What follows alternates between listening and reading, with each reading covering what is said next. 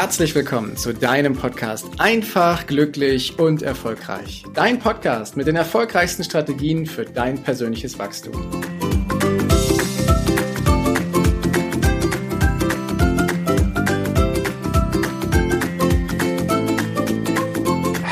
Willkommen zu deinem Podcast Einfach, glücklich und erfolgreich. Dein Podcast mit den erfolgreichsten Strategien für dein persönliches Wachstum. Und heute habe ich wieder einen Interviewgast hier, nämlich den Paul Weißhaar. Doch bevor ich in die offizielle Anmoderation gehe, habe ich wie immer den Wunsch, wenn dir das Ganze gefällt, dann freue ich mich über eine ehrliche Rezension bei iTunes und natürlich über ein Abo. Doch jetzt mal zum Paul Weißer. Alle, die diesen Podcast länger schon hören, die wissen, Paul Weißer, der war doch schon mal da. Er war schon mal hier und jetzt habe ich ihn erneut eingeladen. Denn Paul ist nicht nur seit über 16 Jahren mit Berufs- und Führungserfahrung gesegnet, sondern er ist auch Unternehmensberater, Experte für Führung im Wandel und jetzt ganz frisch auch noch Autor. Er hat sein erstes Buch veröffentlicht, die Chamäleon-Methode und wie dieses Buch entstanden ist, was es beinhaltet und wer es unbedingt lesen sollte, das klären wir hier und jetzt. Deswegen freue ich mich ganz besonders. Lieber Paul, willkommen in diesem Podcast. Ja, hallo, hallo. Vielen Dank für diese tolle Anmoderation. Das geht immer wieder wie Honig runter, wenn du anmoderierst. Und jetzt, ja, endlich, Buchautor. Ich kann es selber kaum glauben. Wahnsinn.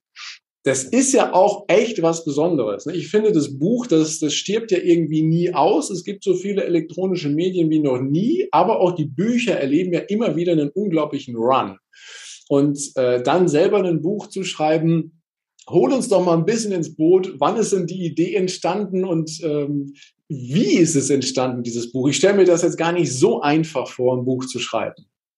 Ja, tatsächlich. Also den Gedanken, den hatte ich schon länger mal, irgendwie ein Buch zu schreiben. Aber ich habe mir immer gedacht, ja, worüber willst du schreiben? Du bist ja kein Romanautor. Ähm, sollte schon ein Sachbuch sein, irgendwas, womit du dich wirklich identifizieren kannst wo du auch Mehrwert an den Leser liefern kannst. Und ich habe mich immer so gefühlt, ja, irgendwann, wenn du so am Ende deiner, ganz am Ende deiner Karriere irgendwann, wenn du es mal richtig zu was gebracht hast, ja, dann schreibst du mal irgendwie eine Autobiografie oder irgendwie sowas. So, und ähm, Anfang diesen Jahres, äh, dieses Jahres habe ich mir gedacht, ähm, na gut, äh, ich muss ja jetzt nicht warten, bis ich 50 bin oder so. Ähm, ich habe ja bisher auch schon einiges erlebt und ähm, kann ja natürlich auch schon ähm, ja über Dinge schreiben, die tatsächlich Menschen ähm, weiterhelfen. Dinge, die ich selbst erlebt habe und die mir letztendlich auch in meiner Karriere geholfen haben. So, und Anfang dieses Jahres, äh, wir, wir kennen ja alle die Situation, Corona, ähm, es ist äh, ziemlich langweilig gewesen, speziell in äh, der Lockdown-Phase. Da kam der Gedanke, der wurde dann aus, dem Schubladen, aus der Schublade wieder rausgeholt. Habe ich gedacht, Mensch, ich versuche das jetzt mal. ich versuche das jetzt mal. Für alle, die den Paul jetzt das erste Mal hören, empfehle ich euch die Folge Nummer 83. Da geht es nämlich um Führungspositionen, Werte und Bauchentscheidungen. Und Bauchentscheidungen scheint das ja auch gewesen zu sein. Ich versuche das jetzt mal, deutlich vor dem Ende meiner Karriere ein Buch zu schreiben. Ne? Genau, natürlich hatte ich auch Mentoren dabei, muss man ja ganz klar sagen. Ich ähm, arbeite auch mit Hermann Scherer zusammen und Hermann Scherer, jeder, der den Namen kennt, ähm, weiß, dass er schon, ich weiß, ich glaube, über 50 Büchern schon geschrieben hat und er hat letztendlich auch ähm, in, jetzt muss ich lügen, entweder Ende Januar oder Anfang Februar ähm, hat habe ich ihn besucht in Mastershausen und er hat mir dort gesagt, lieber Paul, jeder kann ein Buch schreiben und auch du. Und dann hat er mir so ein bisschen über seine Bücher erzählt und so war dann tatsächlich auf der Rückreise von Hermann, ich habe noch das, das äh, Ortsschild abfotografiert, äh, der, der den kennt, der wohnt ja in Mastershausen und der nächste kleine Ort heißt tatsächlich Buch. Echt? Das heißt also, wenn ich das Mastershausen verlassen habe, war ein Ortsschild, wo Mastershausen durchgestrichen war und oben stand Buch. Und das habe ich mir abfotografiert und habe mir gesagt, Paul, du schreibst dieses Jahr ein Buch. okay, okay. Also Hermann Scherer, von dem habe ich ja auch ein paar Bücher. Der ist ja echt unglaublich, was, was ähm, die Art und Weise des Schreibens angeht. Ne? Das ist, äh, ich finde, die lesen sich halt auch toll. Aber es soll nicht um seine Bücher gehen, sondern da hast du dir gleich einen ganz, ganz großen Mentor an die Seite geholt. Jetzt hast du ja das Buch geschrieben, die Chamäleon-Methode, und ich habe ja schon mal ein bisschen reingespingst äh, und festgestellt, ach, guck mal, hat irgendwas mit Führung zu tun, also hat es was mit deinem Leben zu tun und all deine Erfahrungen, die du so bisher eingesammelt hast. Ähm, erzähl uns doch mal, wo, worum geht's denn in diesem Buch? Ja, erstmal ist die ganz große Frage wahrscheinlich, warum Chamäleon-Methode? Ich habe natürlich auch lange nach dem Titel gesucht. Ähm, mein Thema ist ja angepasste Führung. Also meine Philosophie ist, wenn du als Führungskraft ähm, gut sein möchtest, also im Sinne von, dass du deine Mitarbeiter motivierend führen möchtest und natürlich auch selber ein leichtes, entspanntes äh, Leben als Führungskraft haben willst, dann musst du dich deinen Mitarbeitern anpassen. So, und das klingt jetzt erstmal so, äh, was, ich Führungskraft, äh, soll mich an irgendjemand anpassen? Muss nicht meine Mannschaft sich an mich anpassen, wenn überhaupt? Ich bin euer Chef. Mhm. Ähm, und dann ist natürlich die Frage, ähm, individuell anpassen. Das heißt, ich habe jetzt zehn Mitarbeiter in meinem Team und ich soll mich an zehn Menschen anpassen. Wo ist denn dann meine Authentizität? Bin ich nicht irgendwie eher so ein, so ein Fähnchen im Wind und bringt ja mehr durcheinander, als, als es soll. So. Ähm, und um das eben schnell auf den Punkt zu bringen, habe ich mir gedacht, ich brauche eine Metapher. Ich brauche irgendein Tier, ähm, was ja, sich super anpassen kann einerseits, aber eben trotzdem authentisch ist. Und da fiel mir direkt das Chamäleon ein. Denn es ist ein Mythos, dass Chamäleons sich an die Umgebung anpassen, um sich zu tarnen. Das stimmt nicht. Das denken zwar viele, aber das ist nicht wahr. Sonst würde man ja so ein Chamäleon, wenn man das auf ein Schachbrett legen würde, würde sich das ja irgendwie schwarz-weiß kariert färben. Macht es aber ja nicht. So, und dann habe ich natürlich über die Chamäleons ein bisschen recherchiert, was können die denn alles? Ähm, und habe herausgefunden, dass die Farbanpassung des Chamäleons einzig und allein mit seinen Emotionen zu tun hat. Aha. Also wenn Chamäleon sich irgendwie rot färbt, ähm, dann ist es besonders aufgeregt. Wenn es so blass ist, dann geht es dem Chamäleon nicht gut. Das hat überhaupt nichts mit der, mit der Umgebung zu tun, sondern einzig mit deinen inneren Gefühlen. Und da kommen wir schon zum Punkt eigentlich, emotionale Intelligenz, ja, dass du in der Lage bist, ähm, als Führungskraft erstmal selber deine, ähm, ja, ich sage immer, ich spreche immer von intrinsischen Motivationen, ja, also meine Werte, dass ich sie kenne, ähm, dass ich diese auch anpassen kann und dass ich, ganz wichtig, die gegenüberliegenden Werte, die zum Beispiel vielleicht in meine Wertestruktur gar nicht passen, aber trotzdem wichtig sind fürs Team, erkenne und diese wertschätze. Und das ist das, was ich meine mit Anpassung. Okay. Im Buch geht es genau darum, dass die Führungskraft ähm, äh, peu à peu ähm, eine Fähigkeit entwickelt, sich selbst noch besser zu verstehen und ähm, letztendlich seine Mitarbeiter direkt zu sehen, zu verstehen und diese Sprache zu sprechen. Durchaus eine Herausforderung in manchen Unternehmen dieser Welt. Ne? In allen Unternehmen und ja, also es geht ja, es ist ja das Buch ist speziell geschrieben, da ist es übrigens. ah, alle, die es jetzt hier auf YouTube sehen, da ist die Chameleon-Methode, genau. Ja. Das, das, Buch ist natürlich speziell geschrieben für Führungskräfte, ähm, aber ähm, die Philosophie dahinter, die Motivationspsychologie, die gilt natürlich in jedem anderen Lebensbereich auch. Ich wollte gerade sagen, das kann ich ja auch im Privaten benutzen. Ne? Wenn, äh, da habe ich ja auch die, die Situation, dass ich Menschen um mich herum habe und mich auf eine bestimmte Art und Weise fühle und die sich ja auch. Ne? Wenn ich da nochmal einen Kniff für kriege, wie ich das besser sehen kann, ja, und ich habe, ähm, ich, ich schreibe ja das Buch speziell für Führungskräfte. Ich war ja selber jahrelang Führungskraft und speziell zu Beginn meiner Karriere habe ich immer wieder den folgenden Satz im Kopf gehabt und den habe ich direkt am Anfang als Zitat äh, verwendet. Das Schicksal eines Genies ist es von Idioten umgeben zu sein. Zitat von einer unbekannten Führungskraft. Ich weiß nicht, wer es erfunden hat, aber ich fand den Spruch immer so toll, weil als Führungskraft hatte ich oft dieses, dieses ähm, Gefühl, die Leute verstehen mich einfach nicht. Was ist denn los mit denen? Eigentlich, eigentlich haben wir doch alle ein gemeinsames Ziel. Wir wollen doch das Produkt zur richtigen Zeit, in der richtigen Qualität an unseren Kunden übergeben, damit er zufrieden ist und damit er unsere Gehälter zahlt und wir uns tolle Dinge leisten können. Ähm, ja, das war mein Ansporn. Viele andere Menschen hatten aber ganz andere äh, äh, Ideen, warum sie zur Arbeit kommen. Ja. Und ähm, ich habe mich halt immer als der Oberschlaue gefühlt, als der, der alles richtig macht und habe alle anderen aber eher so gesehen wie, oh, ihr nervt mich schon wieder, hört doch auf mit mir irgendwas zu diskutieren über das meinetwegen äh, die Klimaanlage im Büro, ja, dem einen ist es zu warm, dem anderen ist es zu kalt und ich frage mich, was hat das jetzt mit dem Job zu tun? Was soll das? Seid ihr alle nicht ganz dicht oder was? Wir müssen ein Flugzeug ausliefern und nicht irgendwie uns über äh, die Klimasituation im Büro unterhalten. Und ich glaube, ähm, dass es vielen Führungskräften so geht. Und diese kleinen Kurzgeschichten habe ich ins Buch reingepackt. Also man wird sich an vieler Stelle wiedererkennen. Äh, vielen Situationen, wo man einfach sagt, wow, ja, er spricht gerade von mir, das habe ich, das kenne ich auch, äh, das ärgert mich auch. Ähm, und deswegen habe ich gesagt, eigentlich ist doch unser Arbeitsplatz wie so ein Zoo. Ja, ich habe mich, ich habe mich als Führungskraft so oft als ein Zoodirektor gefühlt, wo ich mir die Frage gestellt habe, ey, muss ich jetzt hier irgendwie dafür sorgen, dass der Löwe den, das Zebra nicht auffrisst?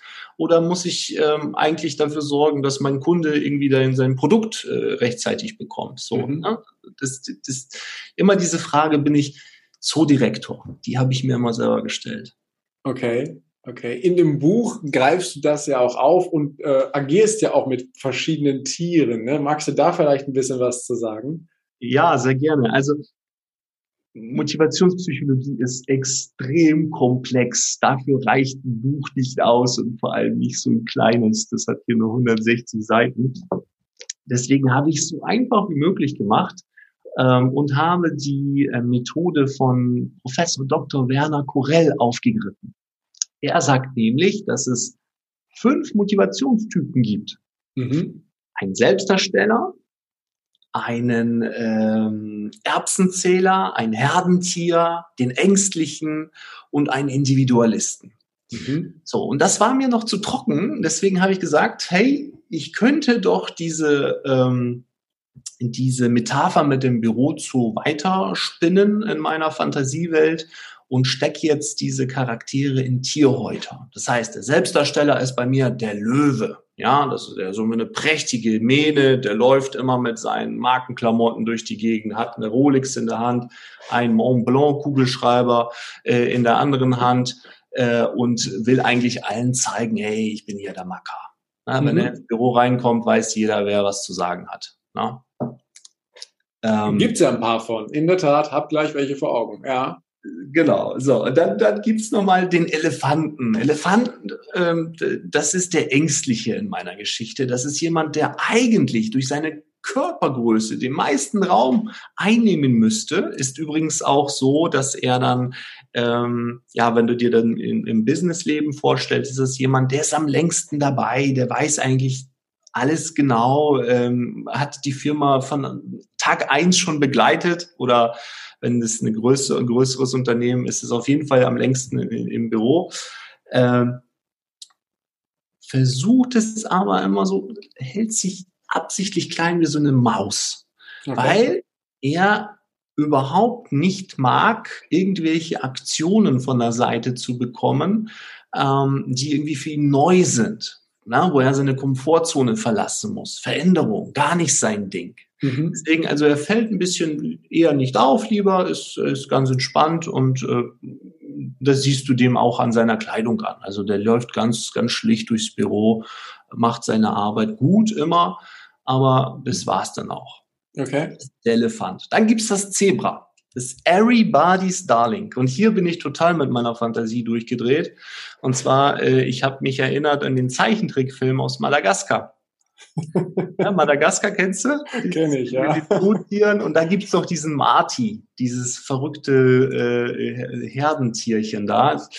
Ähm, ja, sein Motto ist alle für einen, einer für alle. Das ist also sind die Menschen, die ähm, mit allen irgendwie sich gut verstehen, ähm, in der Kaffeepause da so richtig Menschentrauben um sich rum haben, ähm, super Diplomaten, aber am Ende, äh, wenn du nicht aufpasst, können sie natürlich auch alle anderen von der Arbeit abhalten, weil mhm. es ist wichtiger, über die, das Wochenende zu sprechen, als äh, über das nächste Thema. Das okay. ist das Thema in meiner Geschichte, genau. Ähm, der Kranich, das ist der Erbsenzähler. Okay. Also ihm geht nichts. Der Kranich ist der, der mich immer wieder korrigiert, wenn ich Rechtschreibfehler irgendwo reinhaue. Das sieht er sofort, das springt ihm ins Auge. Und ähm, in der Firma musst du dir vorstellen lassen, so diese Büromenschen, ähm, die so richtig bürokratisch, penibel, prozessgetreu arbeiten. Und weh, du musst mal vom Prozess abweichen das mögen die gar nicht, da werden sie sich mit Händen und Füßen gegen. Das ist der Kranich. Mhm. Okay. Motivationstyp Nummer 5 ist der Jaguar. Schwarzer Jaguar. Jaguar. Schwarzer Jaguar, ja, jetzt würden einige sagen wahrscheinlich, ah, Achtung, schwarze Jaguar gibt's nicht, das heißt ja Panther. Nee, Panther gibt's nicht. Ähm, es ist, es ist tatsächlich ein Jaguar und wenn er schwarz ist, nennen wir ihn umgangssprachlich Panther. Hat sich auch während der Recherche ergeben. Okay, hätte ich jetzt auch nicht gewusst. Hätte ich gedacht, das sind zwei unterschiedliche Tiere. Nee, das ist tatsächlich ein schwarzer Jaguar. Kommt in der Natur selten vor und auch in der Arbeitswelt genauso selten. Da sind Leute, ähm, auf die kannst du dich eigentlich blind verlassen. Ähm, die machen die Arbeit ähm, so, wie sie gemacht werden soll. Und deren Motto ist einfach, ähm, ja, jeden Tag ein bisschen besser als gestern. Mhm. So, wenn du mal so ein Glück hast und so ein Mitarbeiter in deinem Team äh, ähm, sich verirrt, gewöhn dich nicht an ihm, der wird spätestens in den nächsten Jahr entweder dein, Für dein Vorgesetzter oder der wird auf jeden Fall irgendwann die Karriereleiter hochsteigen. okay. Jetzt haben wir die fünf Tiere kennengelernt, dein Zoo sozusagen. Und du als Chef bist ja Zoodirektor, ne? Naja, das ist, äh, so fühlt man sich, wenn man die Tiere dann in einem, du kannst dir ja vorstellen, deswegen habe ich ja auch die Metapher Tiere genommen. Wenn du einen Löwen und Zebra und Jaguar und Elefanten und Kranich in einen Käfig steckst, ähm, geht, glaube ich, nicht lang gut, ne? So mein Gefühl. Genau, da ist dann viel Ärger und ähm, das sind die Situationen, äh, die, wenn du als Führungskraft zum Beispiel in einem Regelmeeting bist und eigentlich möchtest du, da ist irgendwas passiert. Ja, also meinetwegen, du arbeitest in der Produktion und da ist die Produktion über Nacht stehen geblieben. Jetzt triffst du das Team und möchtest eigentlich nur wissen, wo das Thema liegt, um es zu beheben, um weiterzumachen. Und dann geht das los mit dem Fingerpointing. Bullshit-Bingo. So, der der eine sagt, das, nee, ich kann dafür nichts, äh, ich musste die, die, die Kaffeemaschine ausräumen. Der andere sagt, nee, das ist jetzt aber irgendwie, hat mit dem Prozess nichts zu tun. Der dritte sagt, ey, äh, haltet doch mal alle die Fresse, wir wollen jetzt vorwärts kommen, so, und dann fangen sie an, sich zu streiten und du als Chef stehst daneben, äh, dazwischen und denkst, okay, was, was, was geht denn hier ab? Das sind Situationen, wo du dich als Zudirektor fühlst. Mhm. Und ich sag, Du ja. solltest lieber das Chamäleon sein. Wenn du es schaffst, Chamäleon zu sein in deinem Zoo, dann wird aus deinem Zoo ein Hochleistungsteam irgendwann. Okay, das wollte ich gerade fragen. Wenn ich das jetzt schaffe, dann habe ich mein Hochleistungsteam. Perfekt. Ohne jetzt das ganze Buch vorlesen zu wollen. Ne? Hast du so ein, zwei Tipps, wie ich es hinkriege? Naja, ähm, im Buch geht es letztendlich um Motivation. Mhm. Ähm, und ich sage, deswegen habe ich ja die fünf Typen vorgestellt. jeden dieser Typen, kannst du dir denken, motivierst du auf eine andere Art und Weise. Mhm. Na, also wenn du einen Löwen motivieren willst, ähm, hau mal irgendein Beispiel raus, ganz spontan, irgendeine Aufgabe, die jetzt zu erledigen ist. Das war der erste Teil des Interviews. Vielen Dank, dass du dir bis hierhin die Zeit genommen hast. Und gleich geht es weiter. Ich wünsche dir viel Spaß mit dem zweiten Teil.